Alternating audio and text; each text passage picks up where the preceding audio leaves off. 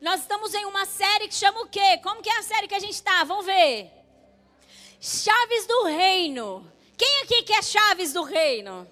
Você sabe para que, que significa chave? Por que, que você precisa de chave? Você precisa das chaves do reino, porque as chaves é, na verdade, a autoridade para você fluir, para você se mover e para você é, realmente receber as revelações e os entendimentos do reino de Deus. Então você há de convir comigo que elas realmente são bem importantes, não são? Porque a palavra do Senhor em Efésios capítulo 1 diz que nós estamos assentados nas regiões celestiais. E talvez você, ao ler isso, ao ouvir sobre isso, diz: que loucura, né? Não estou sentado nas regiões celestiais, estou aqui nessa cadeira passando o maior calor. Então, não, é porque apesar de estarmos aqui assentados nessa cadeira, nós também estamos assentados nas regiões celestiais. Porque desde que Jesus bradou na cruz do Calvário, está consumado, o reino de Deus nos foi aberto. Então eu e você podemos, mesmo como homens naturais, acessar lugares em Deus por causa do que Cristo fez. Isso é empolgante para você? Assim como o apóstolo Paulo diz: Eu não sei se no corpo ou fora do corpo, eu só sei que eu fui ao terceiro céu. E lá eu pude ver coisas que são indizíveis, de tão violentas que são. Então nós precisamos entender que esse reino é real e nesse reino existem chaves. E nós estamos nessa série de mensagens para falar sobre essas chaves, porque de verdade eu acredito que Deus, ele deseja e ele nos resgatou para sermos um povo poderoso. Então assim, ó, entenda algo.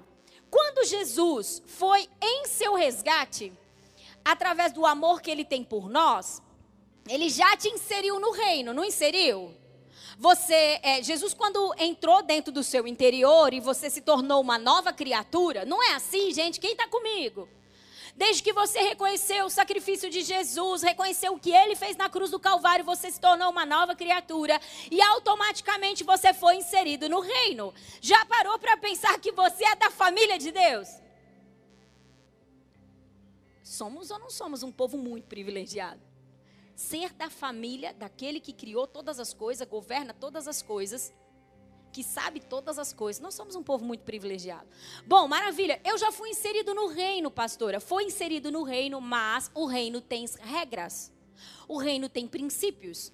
E se você não pegar as chaves do reino, se você não entender como o reino funciona, como as coisas são reais nesse reino, como que você vai se mover nesse reino através das chaves de autoridade e tudo mais, você simplesmente vai ficar no reino mas não vai fluir como um filho poderoso e um filho que verdadeiramente é, seja um embaixador do reino, porque também tem essa chamada.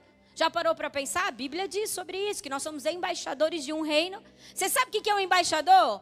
O embaixador é aquele que representa o reino. Agora, há de convir comigo que ele tem autoridade para representar o reino, não tem? Então, o embaixador de Israel aqui no Brasil, ele representa o país, ele representa a nação de Israel, não é assim? Não sei se vocês já tiveram o prazer, o privilégio de ir na embaixada do, do, dos Estados Unidos, lá para tirar o visto. Meu Deus, as regras lá são toda de, todas deles. A hora que a gente entra lá, a gente se sente um bandido. Porque as coisas funcionam assim lá, entende? Porque é a parte dos Estados Unidos dentro do Brasil. Assim você é a parte do reino de Deus aqui na terra. Você é a porção do reino de Deus aqui na terra.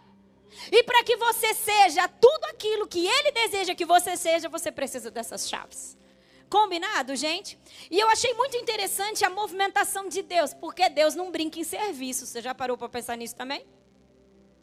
Olha o que Deus fez, olha a pegadinha.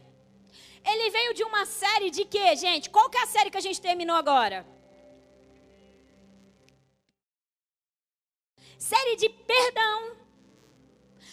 Deus falou, trouxe uma série que falava sobre perdão. Nós aprendemos tudo sobre perdão.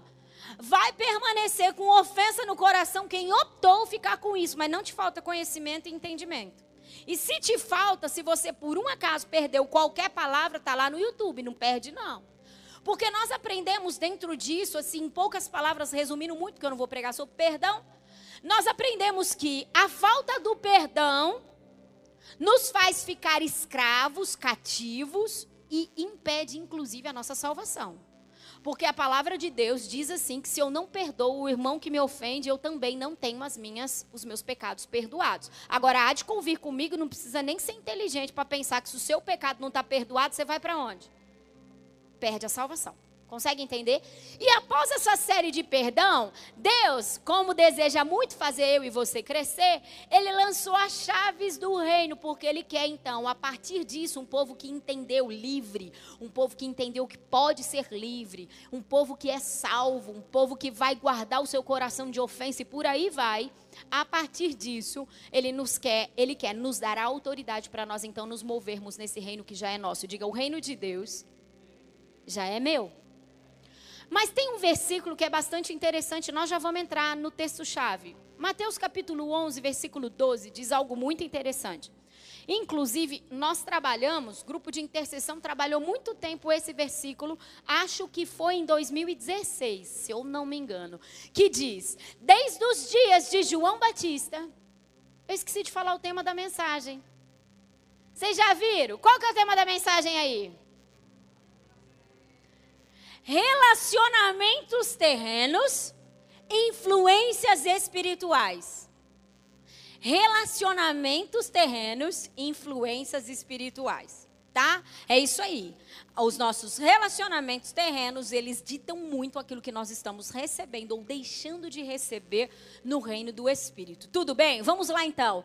Mateus capítulo 11, 12 diz: Desde os dias de João Batista até hoje, o reino dos céus é tomado por força, e aqueles que usam de força se apoderam dele. Agora há pouco eu disse que desde que Jesus entrou na sua vida e te fez uma nova criatura, você já é do reino de Deus. Porém, para que você tenha autoridade para se mover, você precisa das chaves. Porém, esse versículo diz assim: que nós precisamos usar de força para nos apoderar do reino de Deus. Que tipo de força é essa? Nós precisamos nos posicionar. Nós precisamos é, exercer muitas vezes força para nós verdadeiramente conseguirmos nos avançar e conseguir tomar posse desse reino nas nossas vidas. Porque apesar dele estar disponível, muitas vezes ele não é ativo nas nossas vidas. Quantos estão comigo? Pastora, que tipo de força? Quantos aqui acordam todos os dias morrendo de vontade de orar, chapado em Jesus? Mas você sabe que é extremamente importante seu relacionamento com Deus. E o que, que você vai fazer? Usar de força, dizendo: Vou orar porque eu preciso de Deus. Quantos aqui? Jejum, gente. Jejum, jejuar precisa de força ou não? Mas muito, né, gente? Eu falei, eu conversei com o Senhor assim: Deus, vamos fazer um combinado? Quando o senhor quiser que jejua, põe quantos dias o senhor quiser só na água. Eu faço. Mas não me põe para comer legumes tudo isso, não, porque eu não estou dando conta. Falei, Deus, o senhor quer sete dias? Eu já fiz até sete dias só na água. até sete dias só na água, Deus, eu, já, eu vou dar conta. É mais fácil, gente, é mais fácil fazer jejum absoluto do que fazer jejum de legumes, eu acho. Mas então a gente está usando de força, não é isso? Nós estamos em um jejum usando de força. Por que, que nós estamos fazendo isso? Porque nós queremos o reino de Deus. Porque nós queremos as chaves do reino. Porque nós queremos revelação, entendimento, queremos o coração, queremos autoridade. Por isso. Por isso nós estamos usando de força. Quando você vai ler a Bíblia, muitas vezes você tem vontade de ler a Bíblia? Não tem vontade de ler a Bíblia, você usa de força, não usa? Então é isso que a palavra está dizendo, desde os dias de João Batista. Aí lembrando de João Batista, não vou me apegar muito isso, mas se você não conhece a história de João Batista, então você vai ler. Mas João Batista, ele nasceu numa família sacerdotal. Eu fico imaginando quando João Batista, dentro da minha mente criativa, a Bíblia não fala sobre isso, tá? Digo eu, não, Senhor. Fico imaginando como mãe que sou, se eu fosse mãe de João Batista, quando aquele menino nasceu, eu já, ficava, eu já ficaria assim imaginando, nossa, ele vai ficar lindo nas vestes sacerdotais. Porque era uma roupa de linho, a coisa era trabalhar. E eu já ia ficar imaginando eu dentro da minha maternidade, uau, já pensou esse menino nos turnos? Porém, a chamada de João Batista era diferente. O que, aconteceu com João Batista? João Batista foi para o deserto. Qual era a roupa de João Batista? Quem lembra? Pele de animal. O que, que João Batista comia? gafanhoto e mel. Então, o cara foi fazer tudo diferente. João Batista usou de força ou não usou para que o reino de Deus fosse executado através da vida dele? E eu nem preciso dizer o nível de poder, autoridade, quem foi João Batista para você, né? Então, nós estamos falando de usar de força. Então, eu quero anunciar, antes de eu contar para você a respeito dos relacionamentos terrenos e das influências espirituais, que essa palavra você vai precisar de usar de força. Tudo que eu vou ministrar ao coração de vocês aqui, eu preciso usar de força. Porque eu quero o reino de Deus. E essa palavra você vai precisar de usar de força, para que de verdade você consiga cumpri-la. Então, assim, eu acho muito interessante, porque Deus, apesar de escolher homens que têm as suas fraquezas e as suas limitações, Deus escolhe homens e mulheres que topam as coisas. Deus escolhe homens e mulheres que se posicionam em obediência. Diga obediência. Consegue entender? E é isso que Jesus quer que a gente viva. Para que nós sejamos o povo poderoso e cheio das chaves do reino de Deus. Abre comigo agora aí, entramos no texto-chave, Romanos 12, 19 ao 21. Romanos 12, do 19 ao 21, diz assim: Amados, Nunca, diga nunca. Nunca é o que é mesmo. Vou imitar o Rodrigo aqui. Nunca é o que é mesmo. No grego, não, não sei o que é no grego, tem, pode ter outro significado, né? Nunca no português é o que é mesmo, é nunca mesmo, né? Então vai, eu fui imitar ele, mas não deu muito certo. Gente, nunca procurem vingar-se, mas deixem com Deus a ira. Pois está escrito: minha é a vingança, eu retribuirei diz o Senhor. Ao contrário, se o teu o quê? Se o teu o quê, gente? Se o teu inimigo tiver fome dele de comer, se tiver sede dele de beber, fazendo isso, você amontoará brasas vivas sobre a cabeça dele. Não se deixem vencer pelo mal, mas vençam o mal com o bem. Aqui tem chaves poderosíssimas para as nossas vidas. Mas eu não sei se você é como eu, porque talvez se você for como eu, tem alguns versículos e alguns textos na palavra que a gente resolve fingir demência. Você resolve ignorar algumas coisas na palavra? Às vezes eu resolvo. Tipo, esse eu ignorei por muito tempo. Porque a gente pensa assim: eu servir o meu inimigo, quero que ele morra. Eu se o meu inimigo tiver com fome, eu vou falar, Deus, fecha mais, dá mais fome para ele. Essa é a natureza do homem, a natureza caída. Eu não, quem aqui não precisa levantar a mão, não, melhor não, não. Quantas vezes nós queremos que os nossos inimigos se deem mal? Quantas vezes nós celebramos aquelas pessoas que desejaram mal para nós quando elas se dão mal? Essa é a verdade. Só que aqui a palavra está dizendo assim: ei, a chamada que eu tenho para vocês é assim: não vinguem-se. Nunca procurem vingar-se. Deixem que eu retribua isso. Deixa que eu faça isso. Sabe por que, que Deus estava falando isso? Ele estava falando isso por causa de um princípio: o do plantio e da colheita.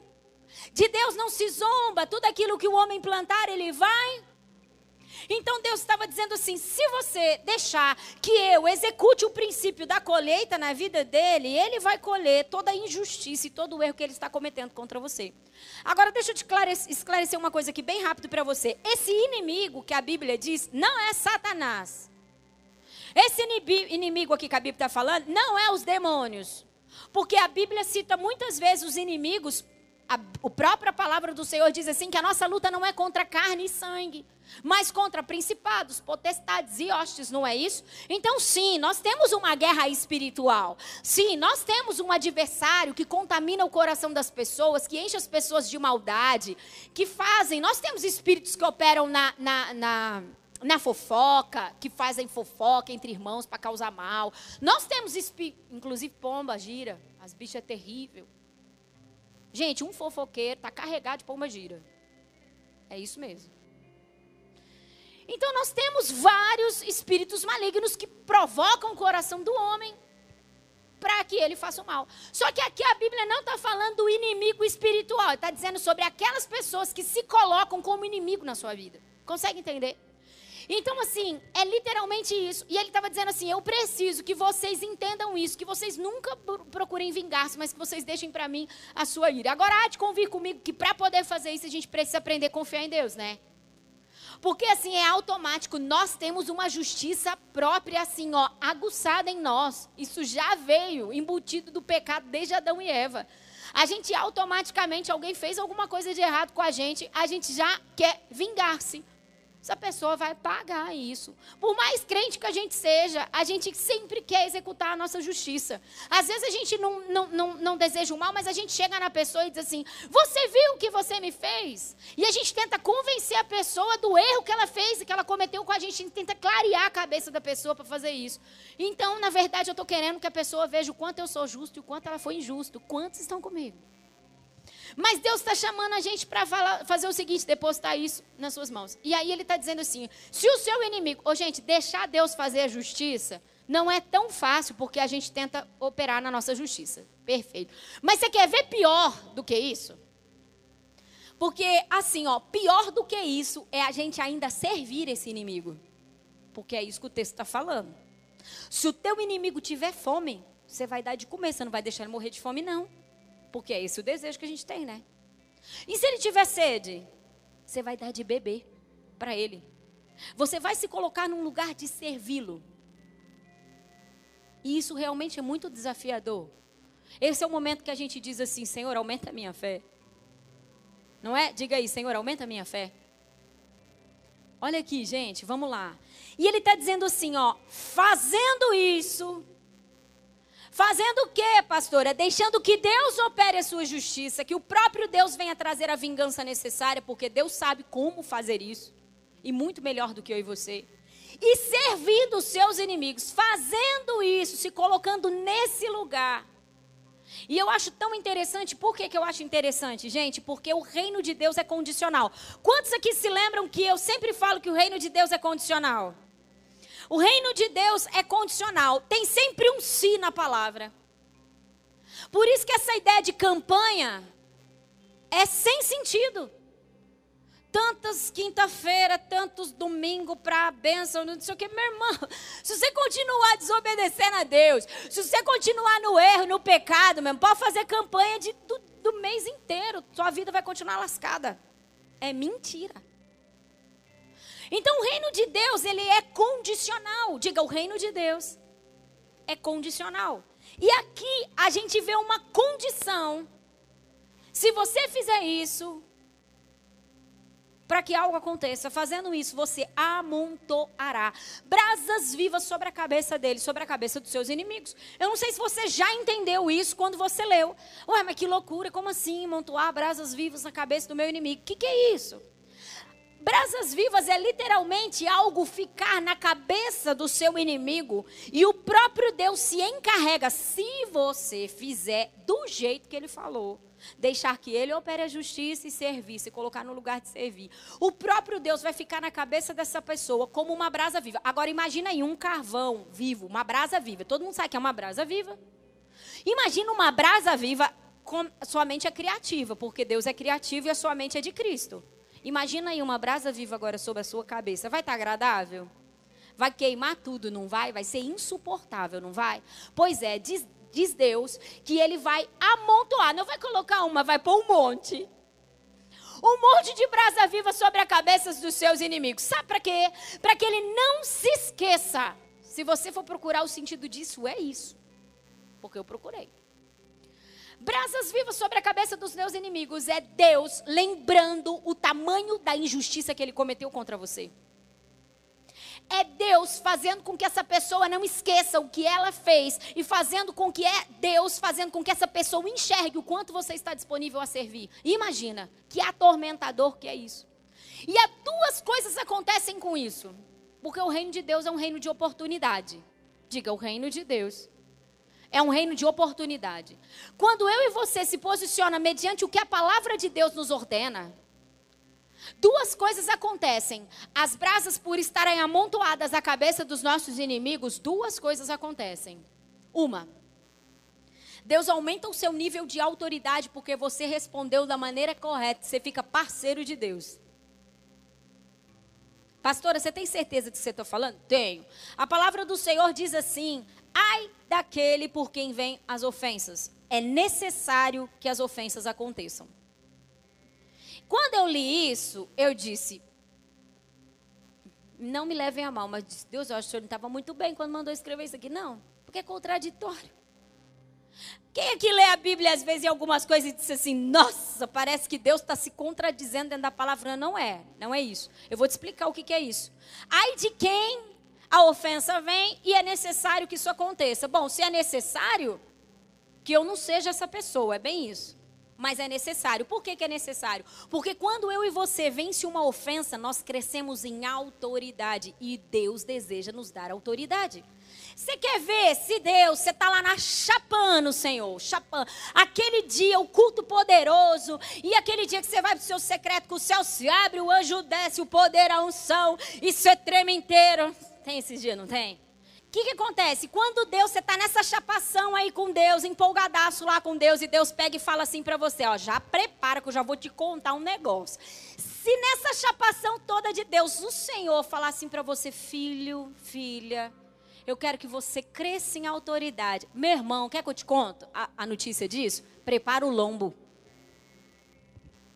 Meu irmão, o padeiro que passa vendendo pão na esquina, ele vai te maltratar. Quando Deus falar assim, ó, quero que você cresça em autoridade, fique empolgado, mas fica em alerta para que você não perca a oportunidade de crescer em autoridade. Consegue entender? Então, duas coisas acontecem quando você amontou o abraço na cabeça do seu inimigo. Você vai crescer em autoridade se as suas respostas forem corretas. E outra coisa, você vai abrir uma oportunidade para que o seu inimigo se converta. Para que o seu inimigo reconheça Deus na sua vida, volte o seu coração para Cristo, se arrependa e, inclusive, seja salvo. Consegue entender? Porque o reino de Deus não desperdiça ninguém. Eu e você, nós, lista, nós riscamos das, da nossa lista os, as pessoas que nós não queremos por perto. Não fazemos isso? Quem aqui já fez? Eu acho muito interessante, hoje na manhã eu estava pregando sobre isso também. E, e aí eu peguei e falei assim, gente, talvez pareça estranho a gente dizer dentro de um contexto cristão sobre inimigos. Porque muitas pessoas, elas fazem assim, ah, pastora, me dou bem com todo mundo, eu não tenho inimigos. Que lindo. Mas quem que você já riscou da sua lista? Porque talvez a pessoa pisou no seu calo e você simplesmente resolveu enterrar aquela pessoa viva. Tem pessoas que nós enterramos vivas. Nós simplesmente riscamos ela da nossa lista porque aquela pessoa está fazendo coisas que eu não estou gostando. E eu, de verdade, encaro aquela pessoa como alguém que não é legal para mim, um inimigo. Consegue entender? Então, às vezes, são pessoas assim. E eu não estou dizendo para você se associar. Ó, tem uma diferença muito grande. Volta aqui comigo. Quem está entendendo? Está entendendo tudo ou nada? Eu espero que tudo. Presta atenção aqui, ó. 1 Coríntios, capítulo 5, versículo 11, diz algo muito interessante.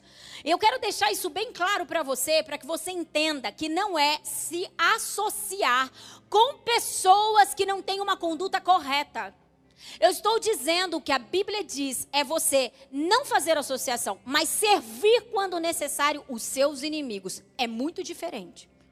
Por quê? 1 Coríntios capítulo 5, versículo 11 diz: "Mas agora estou escrevendo que não devem, não devem, não devem se associar com qualquer que dizendo-se irmão, não está dizendo com os seus inimigos, está dizendo com aquele que se diz cristão, que diz Yeshua, misericórdia, está amarrado, fogo, manto. E esse líndio, líndio, Bia, líndio, líndia, e essa coisinha de irmão for imoral, for avarento, for idólatra, e estou falando de idolatria não às vezes a santo, mas às vezes a pessoa idólatra, ela idó, o idólatra não é só de santo, viu gente? Pelo amor de Deus, e tem gente idolatra filho, casa, dinheiro, a si próprio. Dizendo-se idólatra, caluniador, alcoólatra, ladrão, com tais pessoas você não deve nem comer. Entendeu isso, igreja? Está dizendo, não se associe com pessoas que se dizem irmão. Só que na hora dos inimigos, ele diz, sirva-o. E não está falando para você. É porque a verdade é assim, ó. Nós, por muitas vezes, nós queremos nos. Nós vacilamos e nos associamos com irmãos que são imorais e por aquilo, tudo aquilo que eu li. Entende? Mas nós, literalmente, fazemos coisas terríveis com aquelas pessoas que são colocadas como inimigo na nossa vida certo? Então eu vejo que com isso, muitas vezes nós fazemos uma coisa. Tem uma coisa que a gente faz com isso. A gente se associa com o reino das trevas. Presta atenção nisso. A gente faz associações com o reino das trevas e nós, por muitas vezes, resistimos àquela pessoa que pode se tornar o nosso irmão. Consegue entender? Porque a nossa conduta, a maneira como nós nos posicionamos frente àquelas pessoas que se posicionam como os nossos inimigos, pode gerar esse processo de conversão, arrependimento, libertação e restauração sobre a vida dos nossos inimigos. Pastora, mas e se ele decidir continuar sendo meu inimigo? Quantas vezes ele precisar que você o sirva, sirva-o? Não se associe, mas sirva-o. Se te vendo fome. Quantos estão entendendo? Vamos lá então. Então não está falando sobre associação, mas está sobre nós servirmos. Olha, Mateus capítulo 5, versículo 39 em diante diz algo muito interessante também. Mateus 5, do 39 em diante.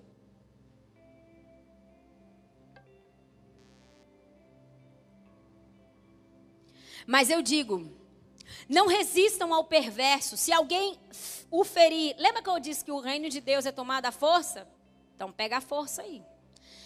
Não resistam ao perverso. Se alguém o ferir na face direita, ofereça-lhe também a a outra.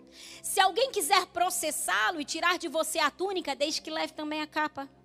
Gente, aqui não está falando de demônio, não, está falando de irmão mesmo. Gente.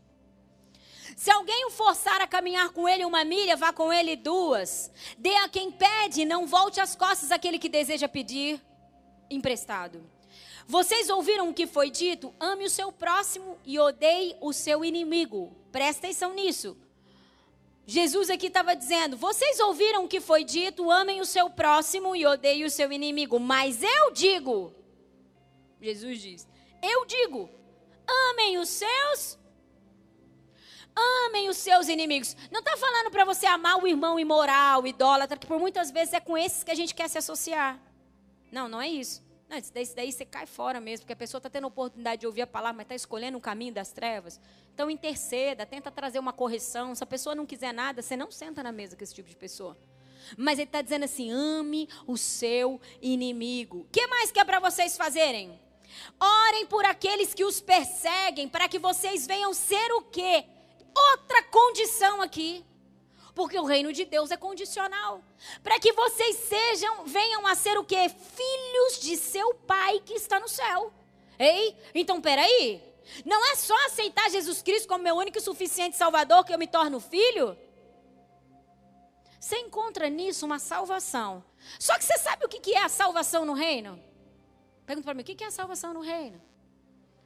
É as águas nos artelhos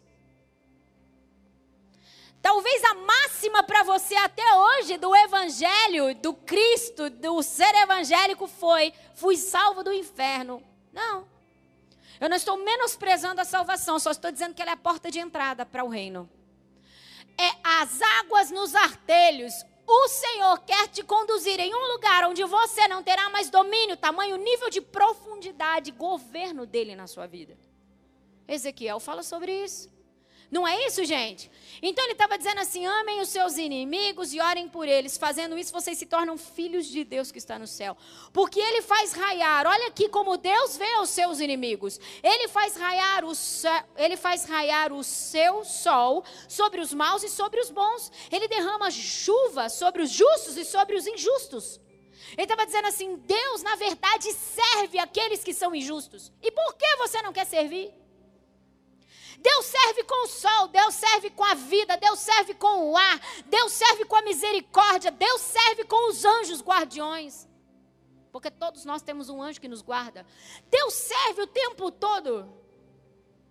Deus serve com a chuva, Deus serve com o alimento que não falta, Deus serve porque nós nos colocamos numa posição de não servir os nossos inimigos. Ele está dizendo: Eu faço isso, gente, presta atenção. Uau! E ele continua: Se vocês, de novo, condição. Ei, é se vocês. Eu quero chamar a sua atenção para que você comece na sua leitura bíblica perceber o tanto que o reino de Deus é condicional. E o tanto de si que existe na Bíblia. Quando você for fazer sua leitura diária, circule o si, si, si. A gente pega fácil as palavras de bênção que tem na palavra, só que a gente ignora o si.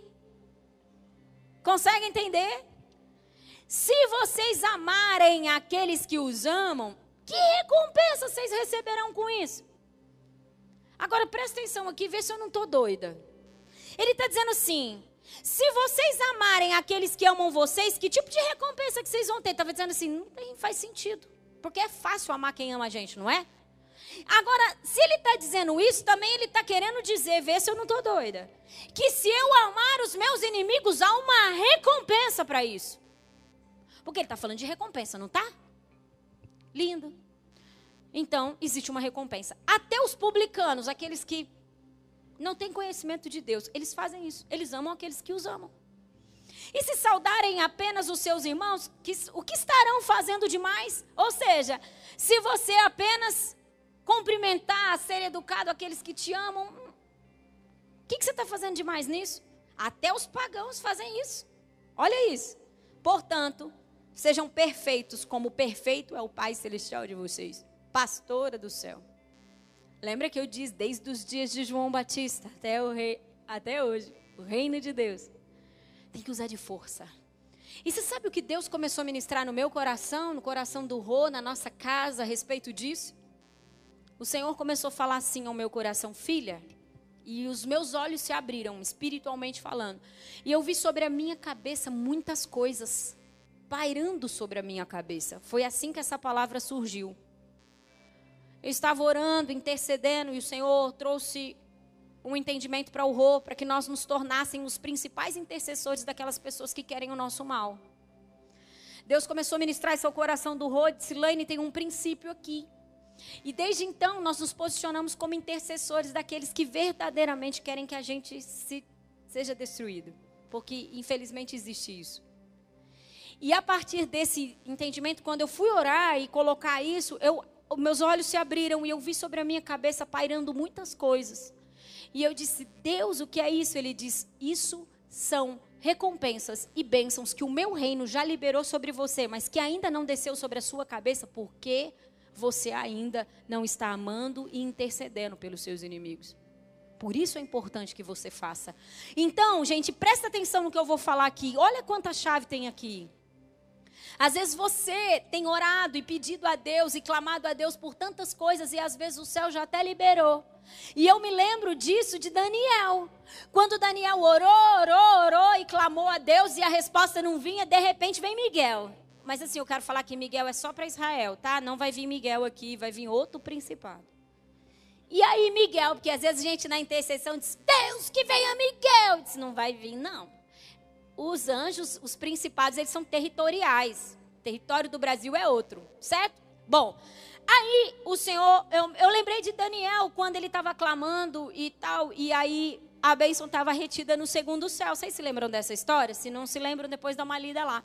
E o Senhor falou assim: Filha, os céus liberou, mas até chegar em você, tem alguns princípios que precisam ser cumpridos. E se não for cumprido, não vai chegar.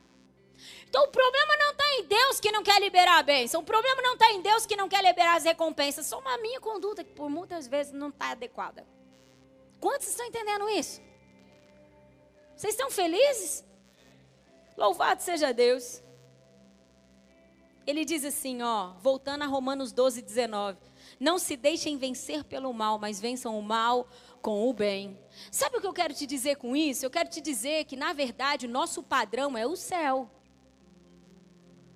Porque Jesus é o maior exemplo de amar sem ser amado.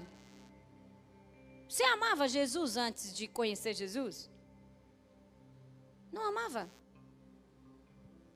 Nós não amávamos a Deus, nós não procurávamos por Deus. E Deus nos resgatou com o seu imenso amor. Não é mesmo?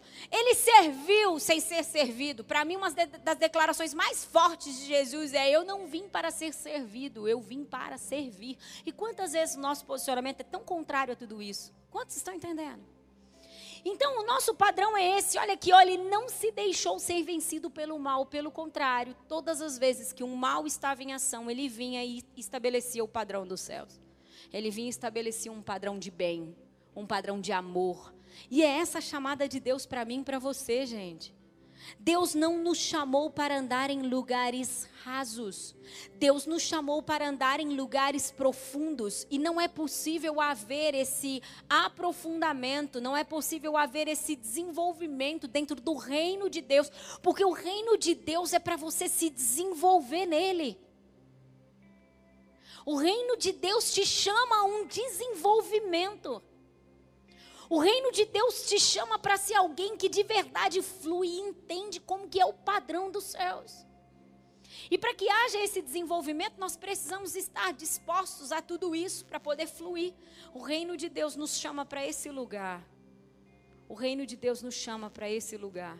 Agora eu quero te falar uma única coisa para a gente já começar a orar. Tem algumas coisas, são várias coisas, mas eu quero pontuar duas que nos impedem de servir os nossos inimigos e de deixar a vingança para o próprio Deus. Pergunta para mim, que coisa, pastor?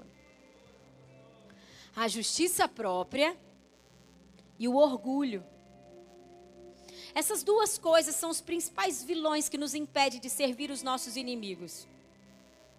Porque eu quero fazer a minha justiça, porque eu quero operar isso, eu quero executar a minha justiça, e por causa do meu orgulho, como assim? Eu vou me rebaixar a ponto de servir alguém que, me de, que deseja me destruir?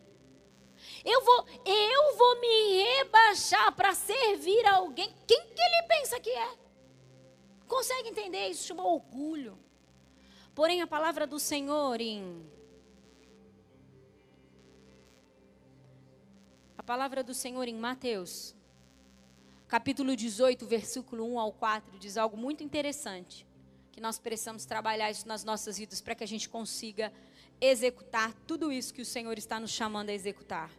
Mateus 18, do 1 em diante.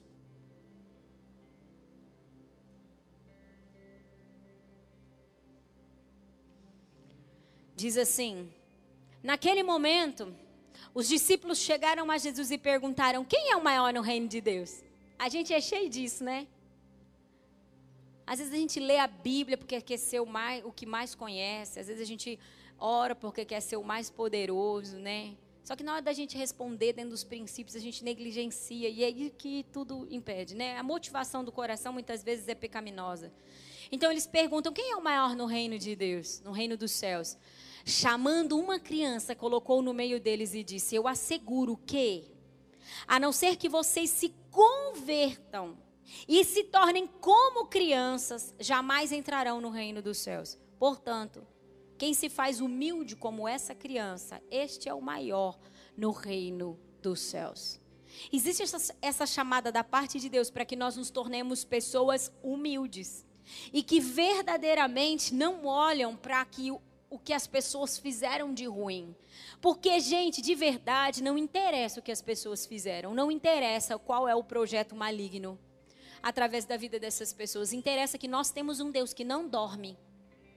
Interessa que nós temos um Deus que é forte o suficiente para colocar todas as coisas no lugar. Então nós precisamos entrar nesse lugar de humildade. Quando Deus ver em você humildade para servir os seus inimigos, então Deus vai responder em seu favor.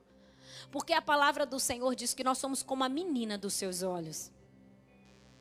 Sabe a menina dos olhos, aquela parte mais sensível do olho que ninguém consegue nem relar, de tão, de tão dolorido e extremamente importante para a nossa visão? Pois é, a palavra do Senhor diz que nós somos como a menina dos seus olhos. Cá entre nós, você acha mesmo que Deus vai deixar o inimigo, seja ele Satanás, ou seja ele humanos, pessoas maldosas, você acha mesmo que Deus vai deixar isso barato? Só que quando eu e você resolve responder na nossa justiça própria, Deus faz isso aqui, ó. Deus deixa você fazer. Deus deixa você agir. Porque essa é a sua escolha. Consegue entender? Agora, entre a justiça de Deus e a sua justiça, qual você prefere? E por que, pastora, nós escolhemos muitas vezes operar na nossa justiça? Fulano me paga, deixa que eu dou um jeito nele, vai ter troco. E quantas vezes nós chegamos diante de Deus, inclusive com orações feiticeiras? Crente faz oração feiticeira? Faz. Inclusive dentro da libertação, sabe como que a gente chama isso? Macumba branca. Tem de crente macumbeiro, gente, vocês não têm dimensão. Que pega um princípio ou outro do reino espiritual e executa com vingança. Isso é diabólico demais, é macumba. Tem crente macumbeiro. Não seja um crente macumbeiro. Em nome de Jesus, tem crente macumbeiro. Sabe que executa coisas terríveis espiritualmente falando, que estabelece coisas terríveis contra a vida do outro. Meu Deus, isso é muito diabólico demais. Então, assim, ó, quando nós nos posicionamos dessa forma, nós estamos perdendo. Além de não estarmos amontoando brasas vivas na cabeça dos nossos inimigos, ainda tão, estamos perdendo a autoridade e impedindo com que essa pessoa encontre um caminho de real salvação. Consegue entender? E o orgulho é outra chave terrível, é outro, é outro, é outro Deus terrível que entra na nossa vida para nos impedir. Eu tenho razão, eu não fiz nada de errado, ele fez, ela fez e por aí vai. Então nós somos assim, todo mundo aqui tem um pouquinho de orgulho. Tem uns que tem um montão, mas tem uns que tem um pouquinho, mas todo mundo tem. O orgulho é um negócio que persegue o ser humano. Quantos estão comigo? O orgulho nos persegue. E assim, se você aprender a se autoanalisar, o que é extremamente importante para o seu crescimento e seu desenvolvimento, você vai ver várias coisas que denunciam o orgulho que existe na sua vida. Até frases que você fala denuncia. Ações que você toma denunciam o seu orgulho. Quando que a gente se posiciona para se humilhar? Quando que a gente se posiciona para dizer, olha, fulano, errei com você me posicionei errado, não devia ter falado do jeito que eu falei. Quanto que a gente faz isso? Porque a gente é uma cambada de gente orgulhosa. Mas nós estamos querendo ser os avivalistas dessa geração. É mesmo? É mesmo. Quantos estão comigo? Eu gostaria de convidar você a se colocar de pé agora. Tem tanta coisa que Deus quer fazer. Olha aqui, antes de nós orarmos, Provérbios 25, versículo 1 e 2, diz algo muito interessante. Não, versículo 21 e 22. Provérbios 25, peraí, que nós vamos pegar as recompensas. Quem quer as recompensas que ficaram retidas sobre a sua cabeça aí? Tem recompensa que ficou retida sobre a sua cabeça? Eu posso te garantir que tem. Porque por mais que você não tenha inimigos mortais, vamos dizer assim, às vezes isso pode acontecer, mas por mais que você não tenha, tem aquele inimiguinho, sabe aquele inimiguinho que você listou, riscou da tua lista, que você dá a volta quando você vê ele? Sabe? Sabe aquela pessoa que você resolveu nunca mais nem tocar no nome?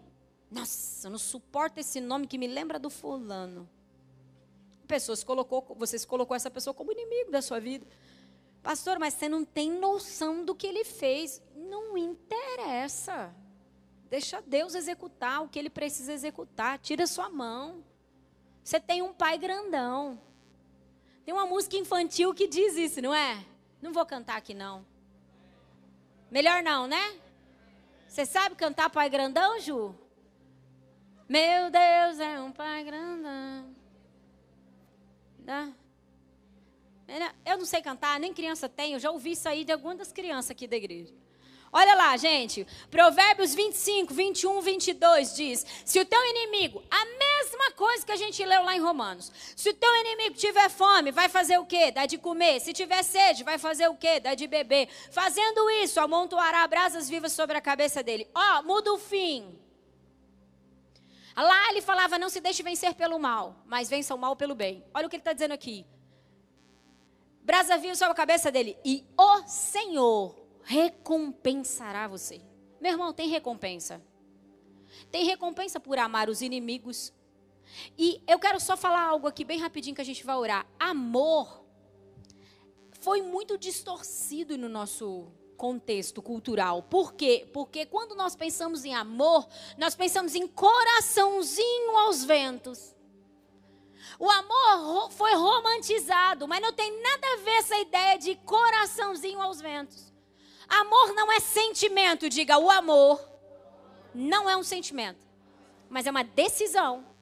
Pastora, prova para mim que o amor é uma decisão. Primeiro, porque ele diz assim que é para você amar e orar pelos seus inimigos. Quem, quem sente no coração de amar e orar pelos seus inimigos? Você decide fazer isso pelo entendimento. Não é isso? Então, amor, meu irmão, é decisão. Decida hoje amar as pessoas que te fizeram mal.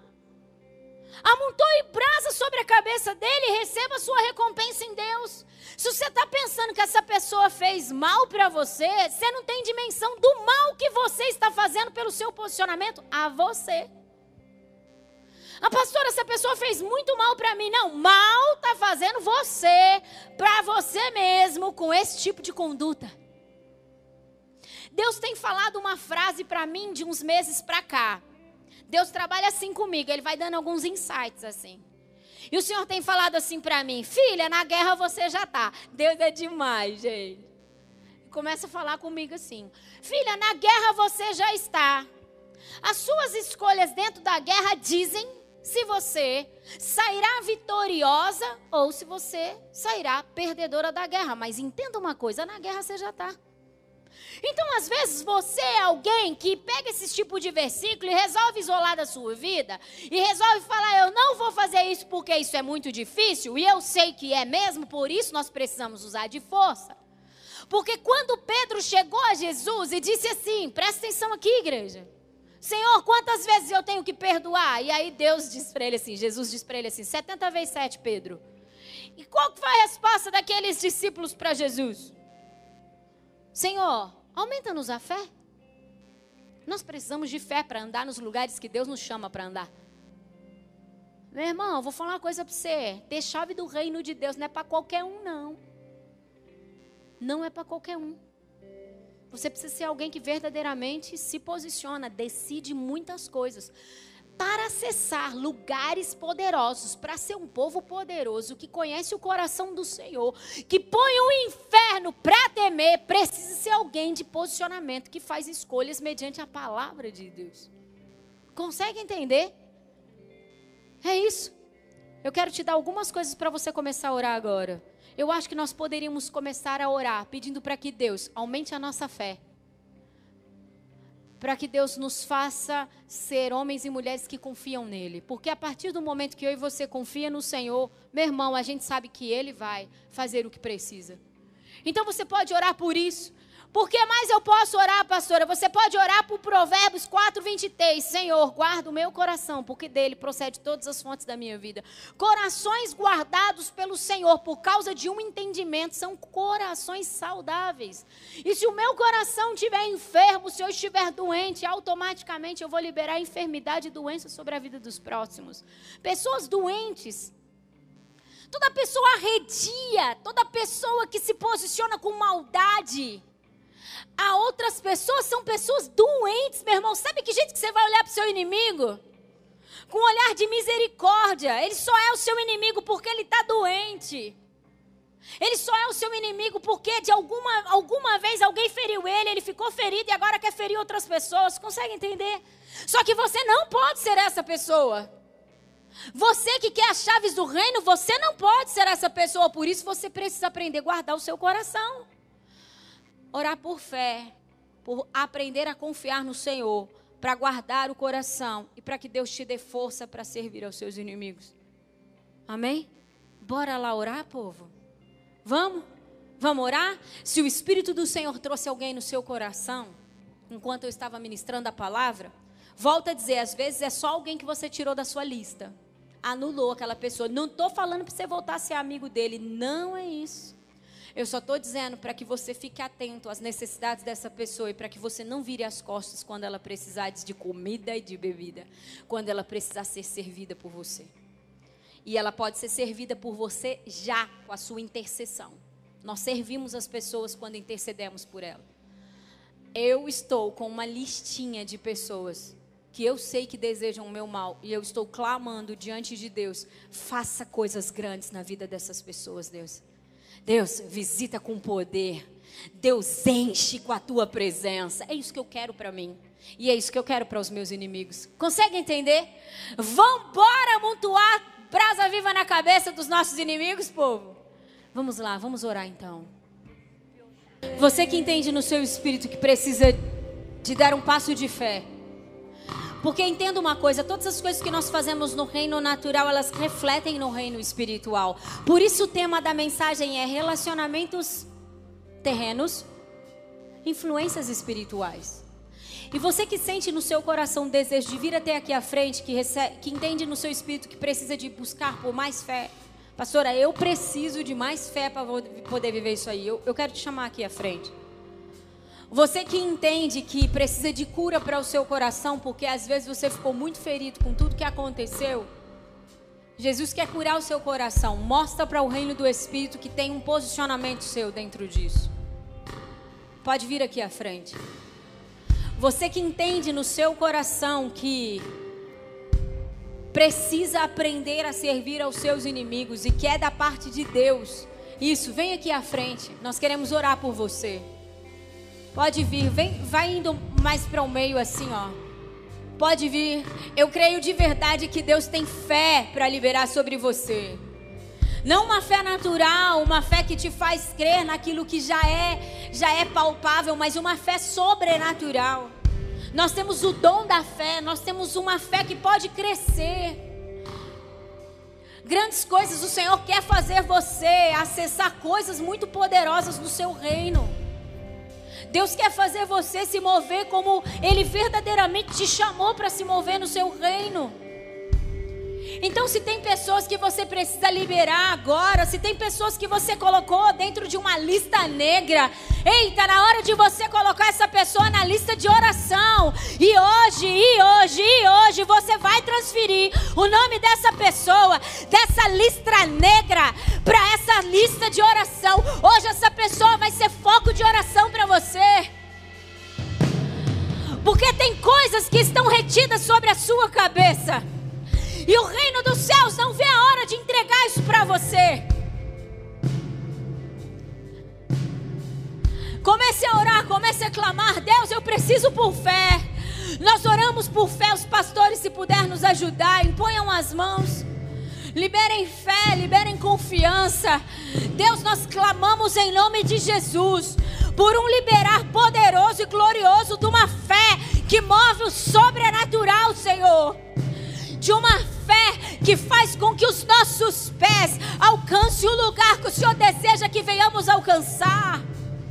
Nós reconhecemos que só o Senhor pode curar os nossos corações. Nós reconhecemos que a cura ela está em Ti. Nós reconhecemos, ó Deus, que por muito tempo fomos roubados. Eu oro, Senhor, para que toda área de roubo nas nossas vidas elas cessem no poder do nome de Jesus, pelo entendimento da chamada do Senhor sobre nós.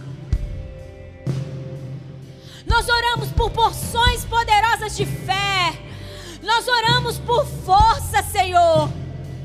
Nós clamamos por força e na autoridade do nome de Jesus, eu quero ordenar a todo demônio que amarrou você nessa dor, que endureceu seu coração para essa pessoa, todo demônio que tem sustentado a justiça própria na sua vida, que tem feito com que o teu orgulho cresça, eu ordeno para que isso saia da sua vida agora.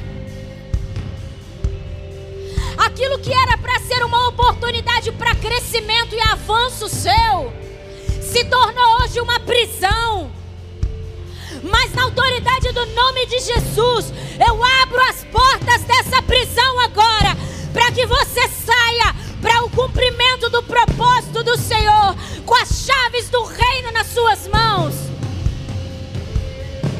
Declaramos pessoas livres aqui, Senhor, completamente livres, homens e mulheres que não buscam nos outros homens a justiça, mas confia na sua, Senhor.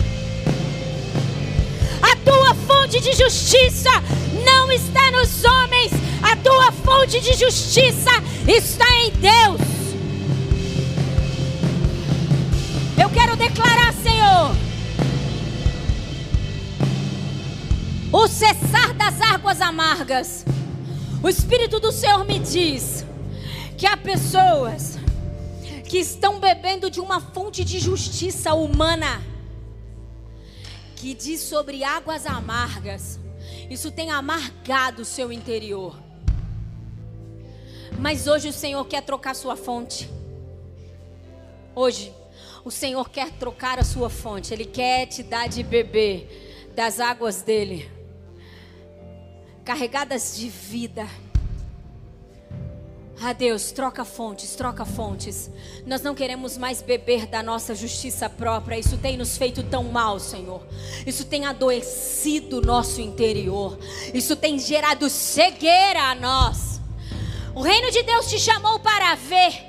E essas coisas estão gerando cegueira em você.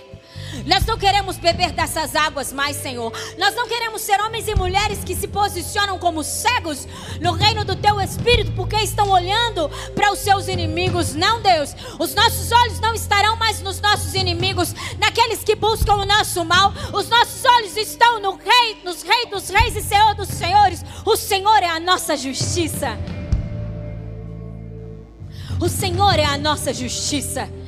Tem um tempo de paz e prosperidade aberto para Deus, de Deus na sua vida.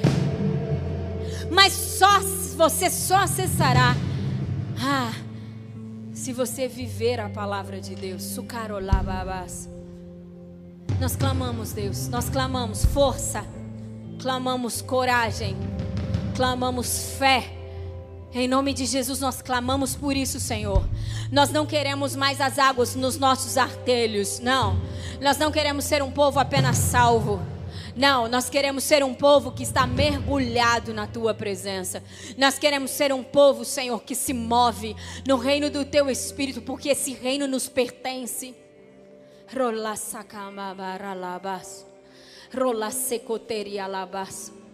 Em nome de Jesus, Deus. Deus nos ajuda. Deus nos ajuda.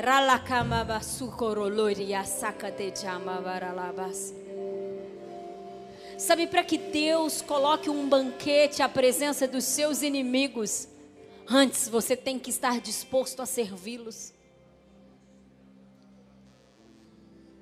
O nosso Deus não tarda, não falha, e não, existe, e não existe injustiça nele. Deus está fazendo Deus está fazendo em favor da sua vida. Nós oramos agora a Deus por cura aos corações. Comece a pedir pelo bálsamo do Senhor descendo do alto da sua cabeça à planta dos seus pés agora. Deus, nós não seremos homens e mulheres feridos. Não, não. Nós temos o Senhor que é a nossa fonte de cura. Nós temos o Senhor, o Senhor é a nossa fonte de cura. O Senhor é a nossa fonte de cura. O Senhor é a nossa fonte de cura. Toda a cura que eu e você precisa para o nosso coração está nele. Por isso você não pode buscar a sua cura nos outros. Por isso você não pode esperar que alguém se posicione com você em justiça para que você seja curado. A sua fonte de cura não está nos outros, está no Senhor.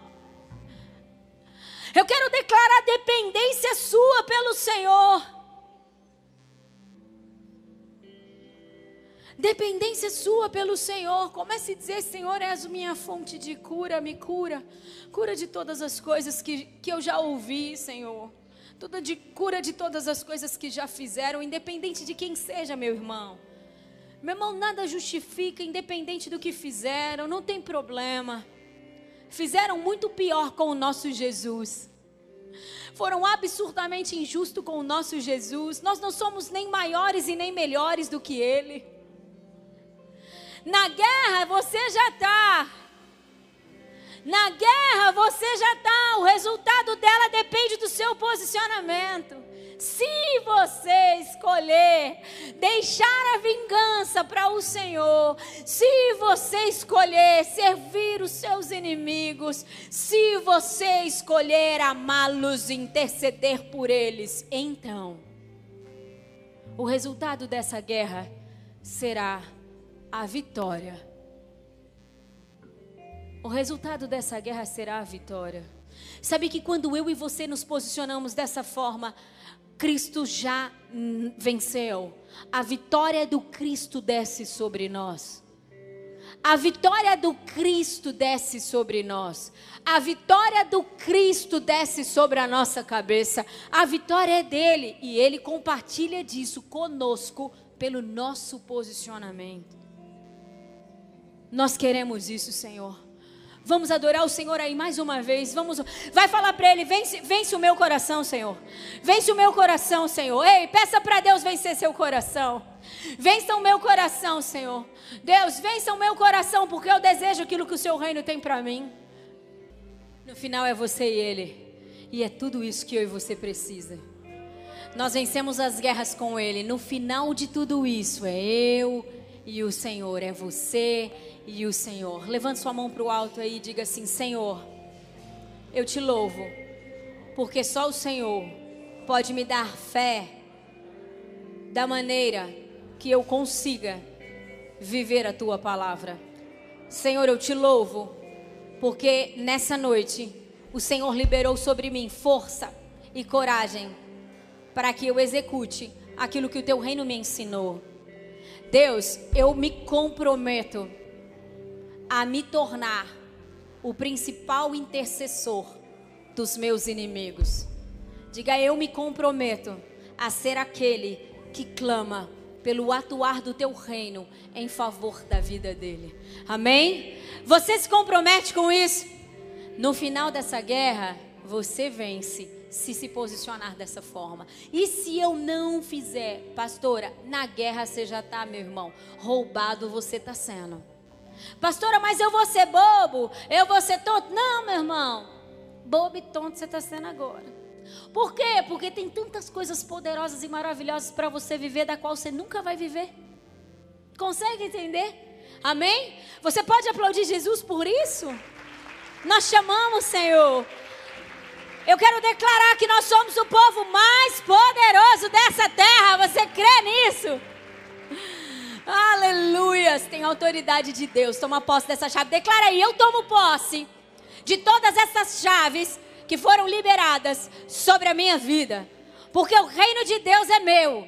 E eu me moverei nesse reino do jeitinho que o Senhor quer que eu me mova. Amém? Glória a Deus. Pode voltando para os seus lugares. Deus abençoe a vida de você.